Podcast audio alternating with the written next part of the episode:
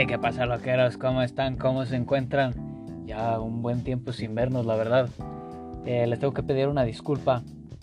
La verdad, la semana pasada, hombre, fue una semana de locos.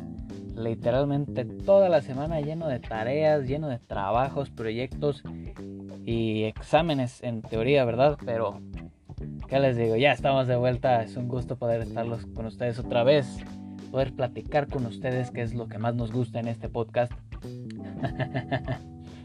Pero vamos a darle, espero estén teniendo un gran inicio de semana, que hayan tenido una semana mucho más sencilla que la mía, la verdad, espero eso. Y que me imagino que varios ya estarán en alguna semana de exámenes y proyectos. Por lo que ese será nuestro tema de conversación. Vamos a llevar este tema. Eh, mejor lo, lo comentamos más adelante, ¿verdad? no, mejor empezamos con nuestra primera sección, los chistes. Esta vez, no, pero pues como siempre, cada semana les traigo unos grandes chistes. unos grandes chistes. Ok, va el primero. Soldado López. Sí, mi capitán. No lo vi ayer en la prueba de camuflaje. Gracias, mi capitán.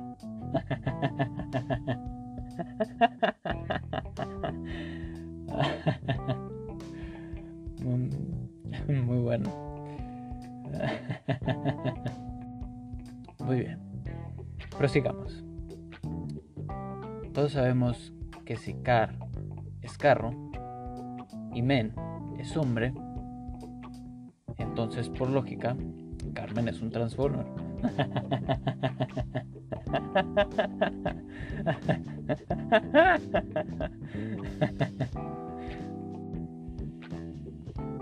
Van dos cieguitos por la calle, pasando...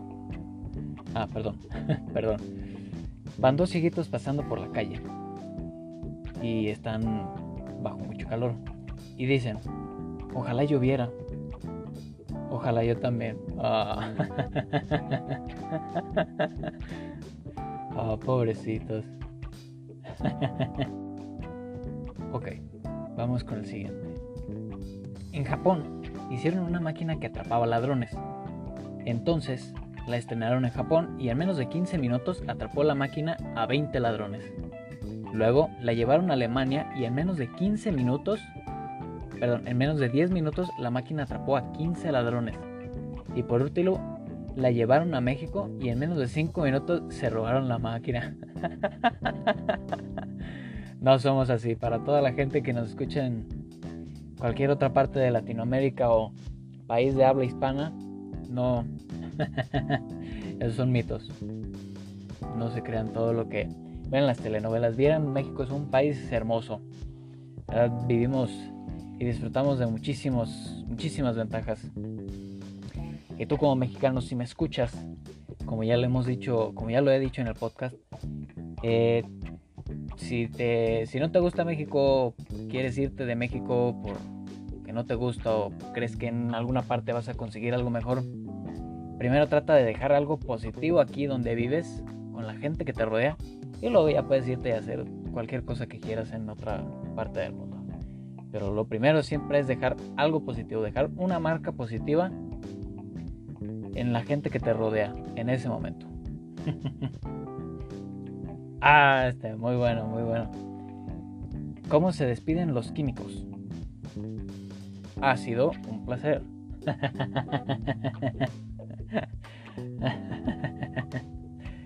claro. Uy, me acabo de acordar que tengo un, un libro lleno de chistes. Bueno, tal vez no son chistes.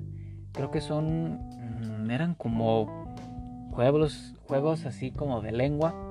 Eh, posiblemente para la próxima semana me lo traiga. No, hombre, se va a poner buenísimo esto. Muy bien. Como saben, tenemos nuestra siguiente sección donde hablamos de preguntas o datos curiosos. Muy bien. El día de hoy tenemos preguntas. Creo que hace mucho no traíamos preguntas, pero esta vez traemos preguntas para cuestionar acerca de la persona que escribió estas preguntas.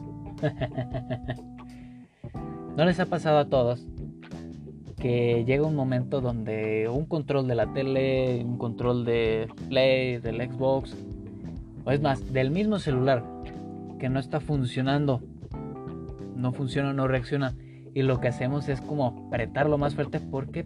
¿Por qué apretamos más fuerte? ¿Por qué nos convertimos en un ser neandertal tratamos de apretar más fuerte? Es más, ahorita me ahorita me pongo a pensar de dónde fue que sacamos que si no que si algo no sirve le damos en en su santísima. No sé de dónde pero por qué no sé. En vez de pensar racionalizar acerca de lo que está sucediendo de que posiblemente el control se haya quedado sin pila de que posiblemente se haya trabado el la misma tele, en caso de el control de la tele, porque siempre agarramos el control y ya le damos así, ta, ta, ta, en su madre. Esta pregunta no fue para cuestionar. Al parecer esta pregunta fue para cuestionarnos a nosotros mismos. Hace unos días estaba viendo un video para ver qué tan paciente era. Y era un video que tenía así de todo. Que dice que se trababa, que se repetía, que se pausaba, que cualquier cosa. ya ven, uno que tiene un poco de tiempo libre a disfrutar este hermosísimo puente que tuvimos. Que, a ver, yo quiero hacerles una pregunta. La mayoría de nosotros disfrutamos de los puentes. Pero ¿saben ustedes en realidad qué es lo que se celebra o por qué tenemos puente hoy?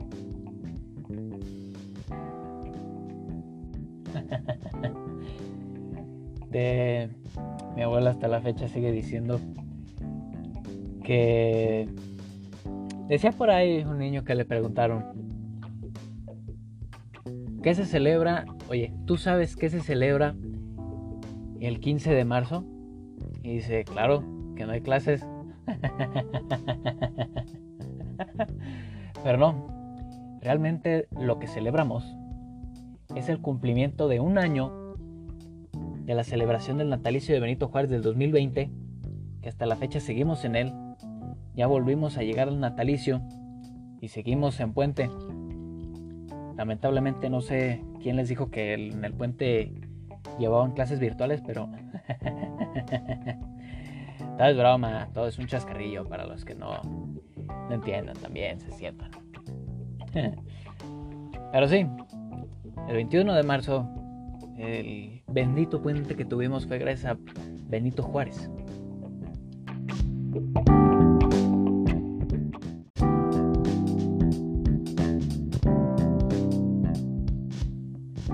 La siguiente pregunta. ¿Por qué no se trabaja en el Día del Trabajador.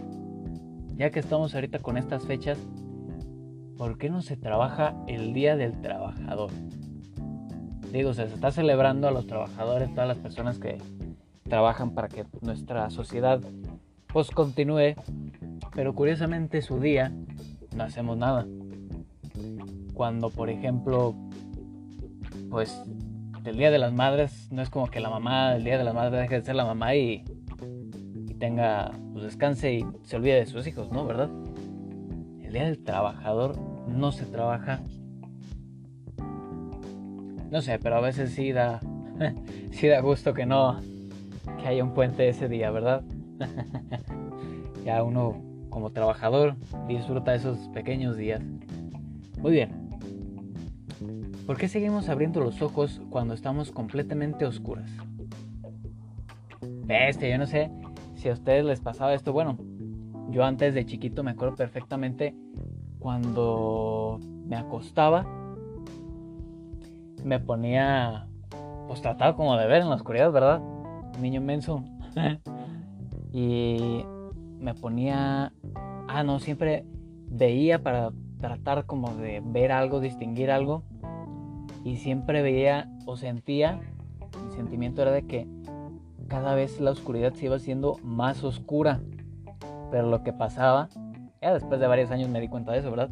Lo que pasaba es que no es que la oscuridad se hiciera más, pues, más densa o que estuviera menos clara para verla. Lo que pasaba era que mis ojos se iban cerrando. Claro, ¿verdad? O sea, no...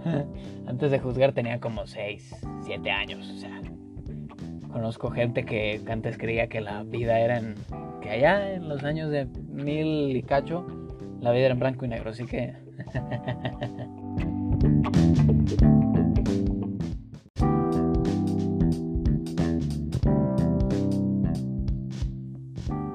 Entonces sí. Eh, bueno, pero... Ah, de hecho este es un dato interesante que me acuerdo ahorita, hablando de la oscuridad, es que ya ven que tenemos el... Pues bien grabado en la cabeza que cuando uno ve un pirata se lo imagina con un parche. Y en las películas nos hacen ver que si les quitas el parche a los piratas, están ciegos o no tienen ojo. Lo que pasa no es que estuvieran ciegos ni que tuvieran eh, o que no tuvieran un ojo. Lo que pasa es que al cubrirse el ojo hacen que descanse, que se vuelva como más, eh, no me acuerdo cómo era, que se al cubrirse el ojo lo dejaban descansar todo el día, hacían que el ojo no fuera tan sensible a la luz y por eso cuando llegaba la noche se cambiaban el parche de ojo y entonces con el ojo que tuvieron parchado todo el día es con el que ven y pueden observar de mejor manera. Podrían intentarlo igual en algún momento que pues no es necesario que estén todo el día con el parche, digo con un parche en el ojo, ¿verdad? Pero que se cubran un ojo, digamos 10, 15 minutos y apaguen todas las luces, se cambien el parche y vean. Creo que en algún momento cuando me meteré del este, si llegué como hacer la prueba, ¿verdad? Y, pero no me acuerdo, ya fue hace años que lo hice. ya ven. ¿Por qué la misión, digo, perdón, por qué la película se llama Misión Imposible si el protagonista siempre podía completar su misión? No sé, nunca llegué a ver la de Misión Imposible. No sé si ustedes llegaron a verla, pero pues me imagino que por ser película, pues tiene que tener un desenlace en el que el protagonista completa o logra la misión, en este caso del, del título. Eh, la respuesta dice, además, no hay nada imposible para Tom Cruise. Muy buena respuesta. Si la lana se encoge, ¿por qué las ovejas no se encogen cuando llueve? Eh, si la lana se encoge, ¿por qué las ovejas no se encogen cuando llueve? A ver, vamos a leer la respuesta porque esta sí me dejó así como medio norteado. Dice, solo para aclarar, no es lo mismo meter una prenda de ropa en la lavadora que exponer una oveja al aire libre. O sea, esta sí yo creo que fue una jalada completamente la pregunta. No sé quién carajos. ¿Quién carajos estaba haciendo un día? A ver, ¿por qué mi playera, mis calcetines de lana se hicieron chiquitos cuando los metí a la secadora? Pero ¿por qué una oveja no se encoge cuando está al aire libre? O sea, digo, o sea, si entendemos la anatomía humana o entendemos cómo funcionan los seres vivos, no los seres humanos, los seres vivos, entendemos que pues, nosotros estamos hechos de carne y hueso. O sea, cuando estamos hablando de una oveja, hablamos del carne, hueso, órganos, incluso, incluso la lana. Pero eso sí, de que te pongas a. No sé, neta, ¿qué está pensando esta persona como para Este vato. ¿Por qué no se cogieron las ovejas? Ay, Dios mío. ¿De qué color sería un camaleón mirando al espejo? Ah, este, esta pregunta como, no sé, como que me desespera. Yo siento, bueno, nunca lo he probado, a pesar de que ahorita las redes sociales están llenas de esta pregunta, de que qué pasa si un camaleón se ve al espejo. A ver, pues si el camaleón es originalmente verde, yo diría que el, o sea, si se ve al espejo, pues se pondría verde. O sea, no habría como a qué cambiarse de color a menos que tuviera algo por un lado que pudiera como reflejar o pudiera identificarse para cambiarse el color, como para camuflajearse. Ese es el propósito que tiene por su camuflaje, por eso se llama camuflaje. Posiblemente, o posiblemente, no sé la manera, pero si imagina o piensa el camaleón que es un otro camaleón, otro macho, ya ven que entre machos en el reino animal es muy común que entre machos se peleen. Entonces, puede ser que cambie el color de la superficie en la que está como para tratar de camuflajearse. Mm, no sé, tendría que transformarme en camaleón como para decirles. Y así me transformo algún día en camaleón, les avisaré. Pero mientras, supongamos eso, ¿verdad?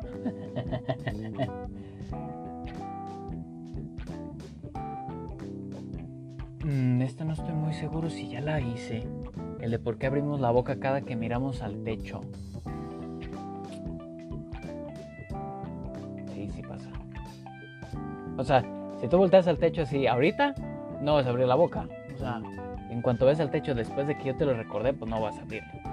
Eso está lógico porque ya te metí la idea en el cerebro de tu subconsciente y ya no lo vas a hacer.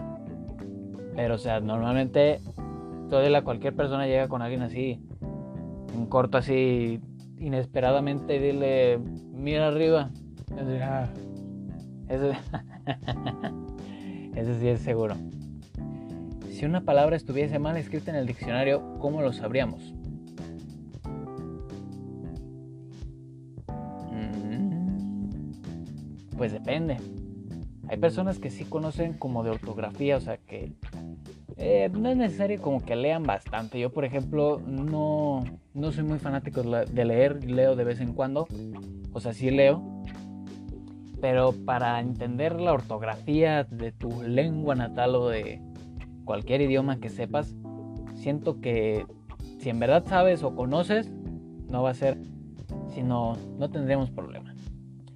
Muy bien, si la caja negra de un avión es indestructible, ¿por qué no hacen todo el avión del mismo material? Ok. Para empezar, no sé qué es la caja negra del avión. Me imagino yo que ha de ser algún... ¿Cómo se llama? Algún lugar donde han de guardar, no sé, lo más valioso que esté en el avión, pero no tengo ni la menor idea. Aunque hace poco acabo de leer que la caja negra no es negra, curiosamente es naranja por cualquier accidente que llegara a suceder en el avión. O sea, cualquier catástrofe que estuviera, por lo mismo, como es la caja negra, algo importante, me imagino yo, sería lo más importante como de... Eh, sería lo segundo más importante de encontrar después de sobrevivientes, sería esa caja. Y la hacen de ese color naranja como para que la persona o las personas que sobrevivan la puedan encontrar fácilmente. Muy bien, pasemos al siguiente. ¿Por qué el pan de molde es cuadrado si el embutido suele ser redondo? ¿Eh? ¿Por qué el pan de molde es cuadrado si el embutido suele ser redondo? Vamos a leer la respuesta de esta pregunta. Esta pregunta es menos absurda de lo que parece. Por fortuna están empezando a vender embutido de la misma forma que el pan. ¿Pan de molde?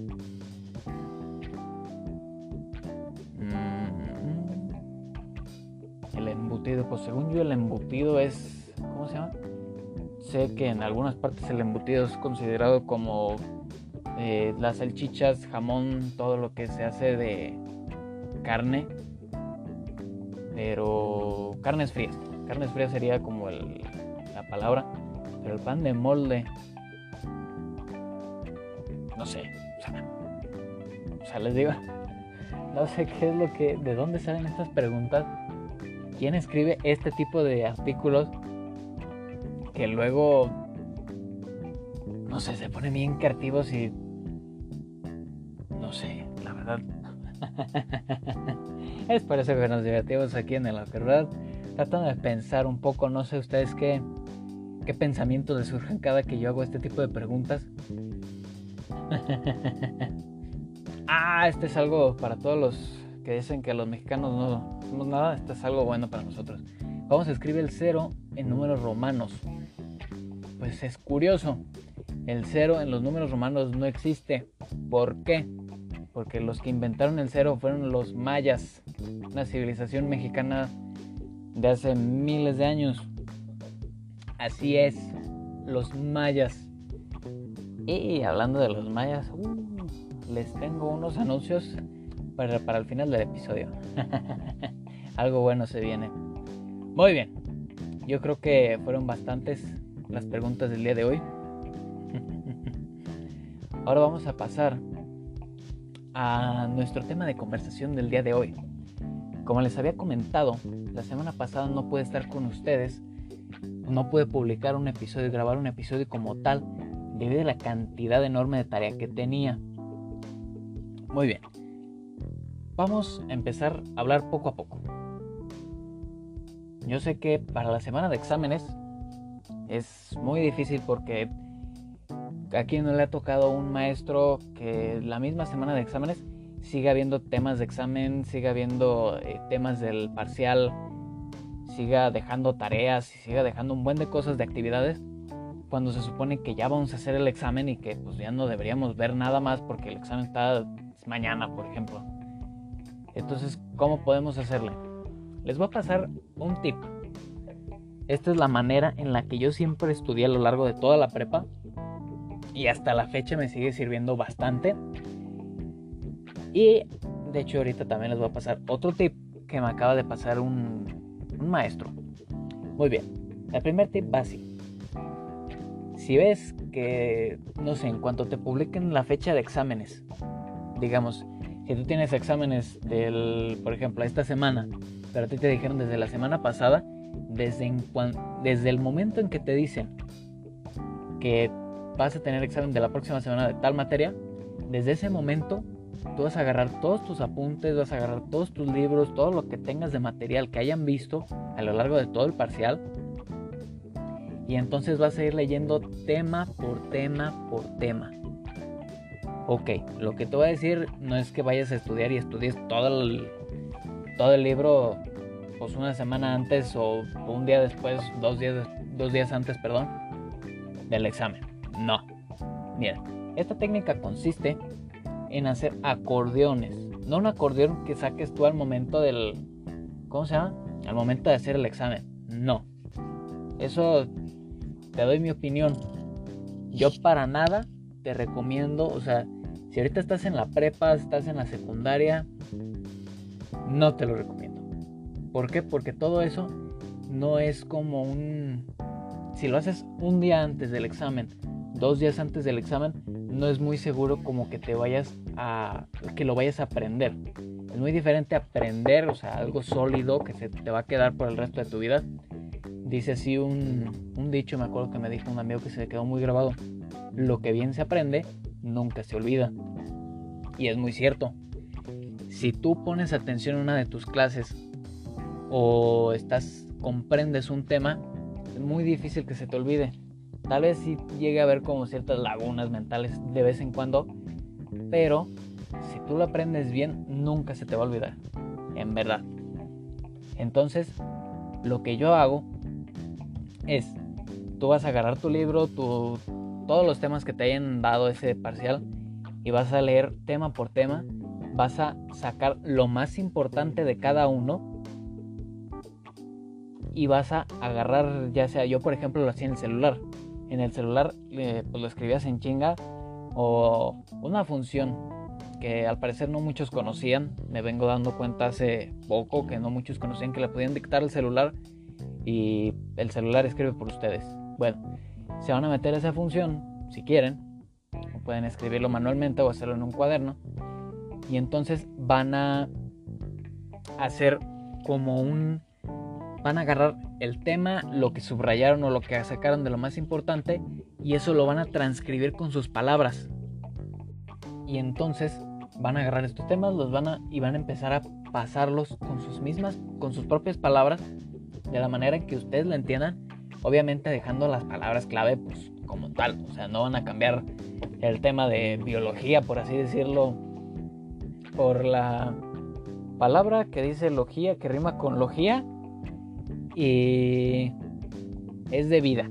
No, o sea, si van a si el concepto es biología, van a dejar biología y van a escribir el significado con sus palabras de una manera que ustedes puedan repetirlo, se puedan acordar rápidamente, que sea algo pegajoso que se quede con ustedes y esa va a ser su definición y entonces ya van a, van a hacer el mismo, el mismo proceso con todos los temas y ya que los tengan todos los temas van a empezar a repasarlo así en la mañana, en la tarde, en la noche, cada que tengan tiempo libre, van a empezar a repasar cada uno de estos temas. Es más, van a agarrar su temario, ya sea en el celular o en la libreta, van a empezar como a leerlo, van a empezar a leerlo, a leerlo, a leerlo, a repetirlo, etcétera, etcétera.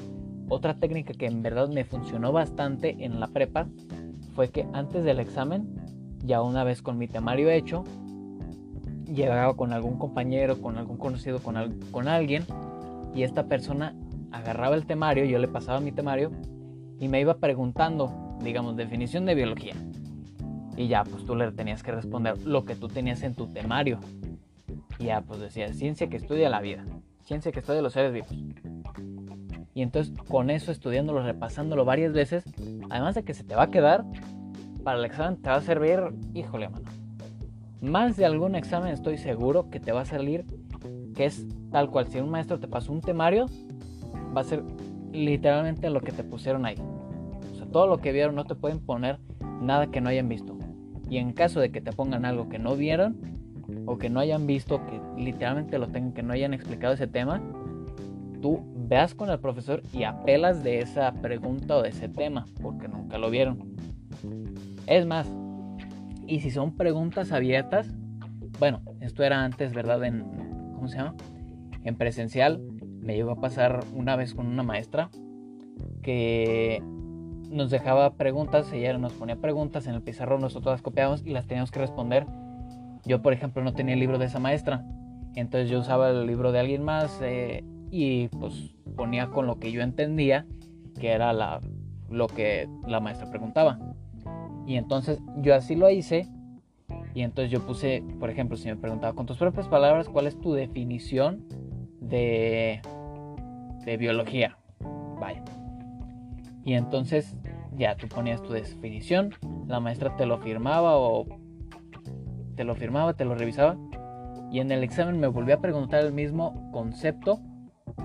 O es más, si dejan de tarea que investigues tú un concepto, pero luego en el examen te preguntan una pregunta abierta y tú lo que buscaste es lo que la maestra te revisó y te puso, se supone, como bien, porque lo investigaste y lo revisó, se supone. Entonces la maestra no te debe decir nada. O sea, te debe respetar porque esa fue la tarea que la maestra te encargó y en ningún momento te dijo ella una definición como tal. Esa fue mi situación la maestra no nos, no nos dio una definición exacta. Ella nos dijo investiguen, nosotros investigamos y ese fue el caso. Obviamente no sean, no traten de ser más listos que el maestro. O sea, no tiene caso, en verdad. Si tienen un maestro, en verdad, respétenlo, eh, entiéndanlo. Y más ahorita, por ejemplo, que hay un, un desmadre. He tenido varios maestros que sí le han batallado bastante, pero siguen dando su 100% para que nosotros tengamos una buena clase, una clase dinámica que no esté tan pesada, porque para ellos también es pesado.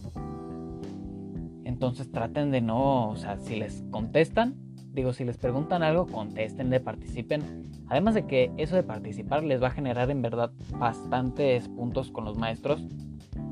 Y al participar ahorita, por ejemplo, todos los que entran de semestres a semestres nuevos, carreras nuevas, eh, escuelas nuevas, los maestros que no los conocen, participando se van conociendo, los maestros se van dando cuenta cómo son y van diciendo, ah, este, yo me acuerdo de esta persona, participa mucho y si está siempre como al pendiente, ah, le puedo echar la mano si le llegaran a necesitar. En verdad, participen, echen la mano a los maestros, no sean así, no sean ojetes.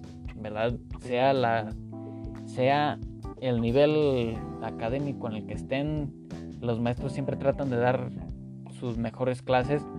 No todos, eso es una ley, o sea, siempre va a haber de todo tipo de maestros pero sé que si hay un maestro que se nota que le echa ganas, que trata de darles una buena clase, pues sí traten de como de ayudarlo, apoyarlo, participar con ellos. Y en verdad el maestro se los va a agradecer bastante. O sea, sí se siente chido.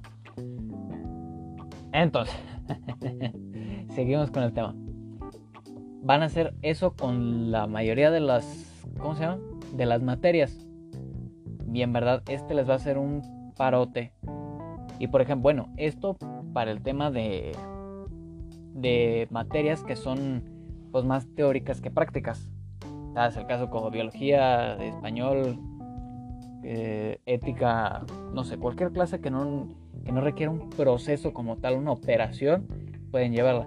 En cambio, cuando es eh, clases o, o que son materias como estática, matemáticas, física, química, lo que a mí me ha servido bastante es poner o como si te estuvieran preguntando los mismos ejercicios que el maestro te dio, que te explicó o que en algún momento te dejó, que tú sabes que están bien, vas a copiarlos sin la respuesta y luego te vas a poner tú personal, o sea, tú solo, sin revisar apuntes, sin revisar nada, te vas a poner a contestarlos. Si los puedes contestar bien, entonces estás viendo que vas por un buen camino, que sabes el tema, que lo puedes dominar y que no hay problema. Siempre trata como de sacar eh, diferentes dos, tres problemas de tal tema, otros tres problemas de este otro tema, bla, bla, bla, bla, bla, bla, bla. Siempre trata uno fácil, uno medio y uno difícil. Y te va a servir bastante. Y tú te preguntarás, ¿y tú qué vas a saber? ¿Qué esto, qué el otro? O sea, ¿cómo puedo confiar en ti?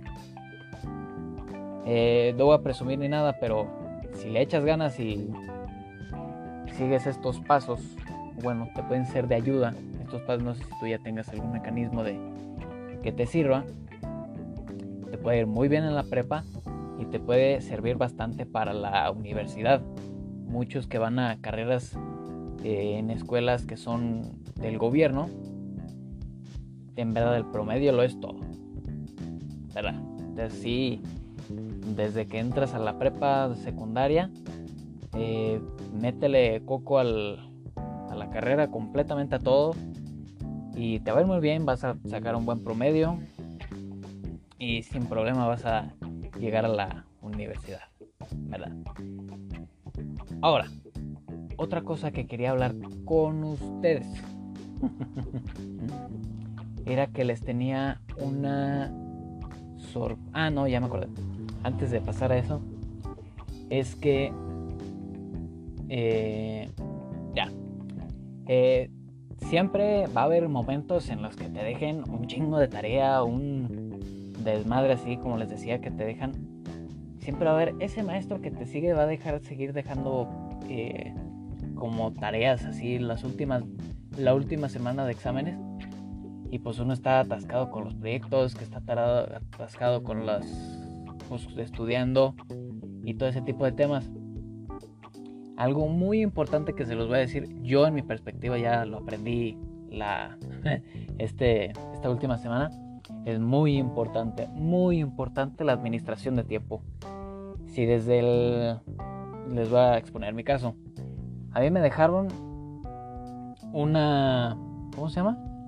Me dejaron una, un problemario. Un problemario de 55 problemas de estática para el desde el inicio, desde el mero, desde que empecé clases hasta la semana pasada.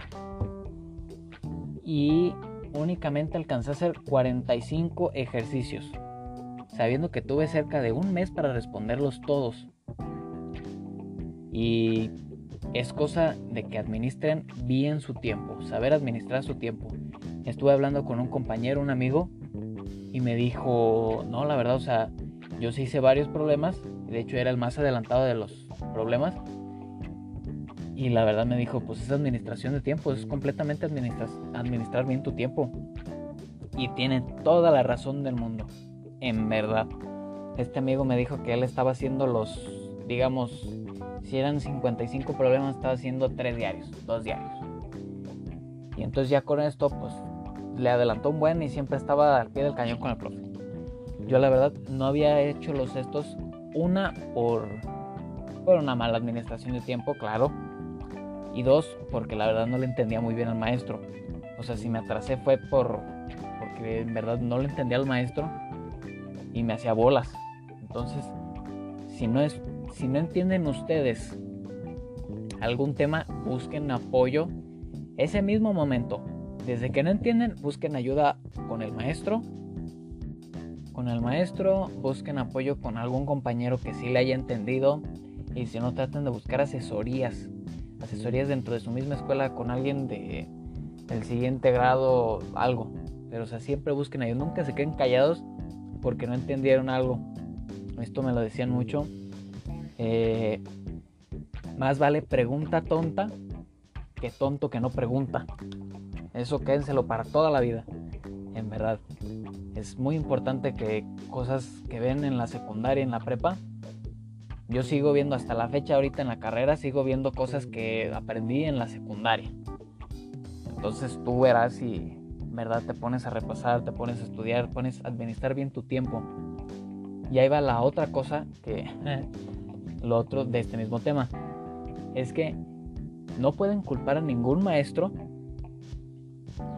si el maestro les dio todo con anticipación, si les dijo desde el inicio del, ¿cómo se llama? Del parcial, por así decirlo, el cuál iba a ser su proyecto y si lo dejaron para el último momento, no pueden decirle al profe que, o sea, ¿por qué deja tanto del proyecto? Está en ti administrar bien tu tiempo. Tengas la edad que tengas, está en ti empezar a aprender a administrar tu tiempo, porque en algún futuro créeme que saber administrar cualquier cosa, tu tiempo, tu dinero, tus actividades, es muy importante, muy, muy importante. Puedes hacer un chingo de cosas todos los días. Lo único está en que administres bien tu tiempo. Puedes hacer todo, puedes jugar, puedes jugar, puedes leer, puedes hacer tarea, puedes escuchar música, puedes relajarte, puedes... Esto hace también poco vi un, creo que era como un documental, un video, y decía que nos encerramos y perdemos muchísimo tiempo en nuestra, ¿cómo se llama? En lo que es el celular. Literalmente, perdemos bastante tiempo.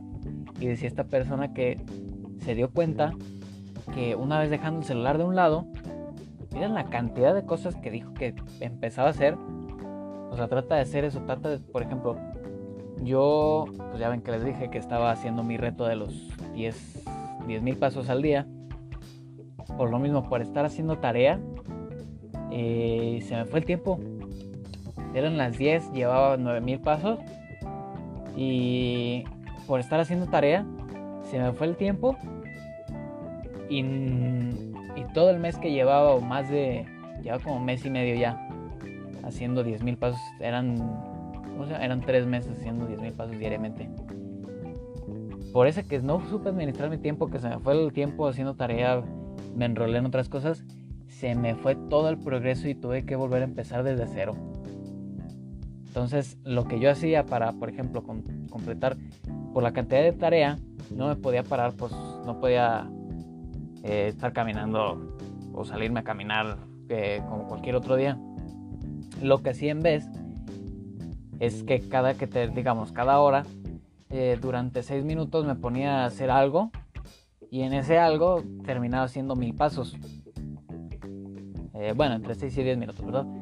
Y entonces si cada hora le estaba haciendo, y así me funcionó durante creo que una semana, dos semanas, pero fue ese día que no supe administrar bien mi tiempo, que se fue el tiempo y perdí el progreso. Entonces, es como les digo, no pueden culpar a nadie más por lo que ustedes no supieron hacer o controlar. Entonces también hay que, es muy importante como tomar esta parte de la responsabilidad que si te dejaron el proyecto desde el primer día que empezó la clase y es para el día del examen de, del parcial, no puedes culpar al maestro de que tengas otros proyectos, tengas otras actividades, no. O sea, hay unas cosas que sí, porque hay trabajos excesivos obviamente, pero de igual manera, pues tenemos que hacer. No hay otra manera. Pero bueno. Yo creo que con eso terminamos el día de hoy, loqueros. Espero pues que estos consejos les puedan servir, les puedan ser de ayuda. Y pueden ser mejores personas cada día, cada semana. Cada día tenemos oportunidades que se nos presentan y está en nosotros aceptar o no tomar estas oportunidades para ser mejores. Pero bueno, loqueros, se viene algo muy bueno. Esperemos que para la próxima semana podamos empezarlo. Algo aquí con, el, con los episodios. Eh, no voy a dar más pistas. Se viene algo bueno. Me está gustando hasta ahorita el resultado que va teniendo, la forma que va llevando. Así que espérenlo. Y ya saben, tengan un excelente inicio de semana. Y disfruten como siempre. Acuérdense que lo más importante en esta vida es reírse. Claro que sí. Nos vemos luego. Hasta luego, loqueros.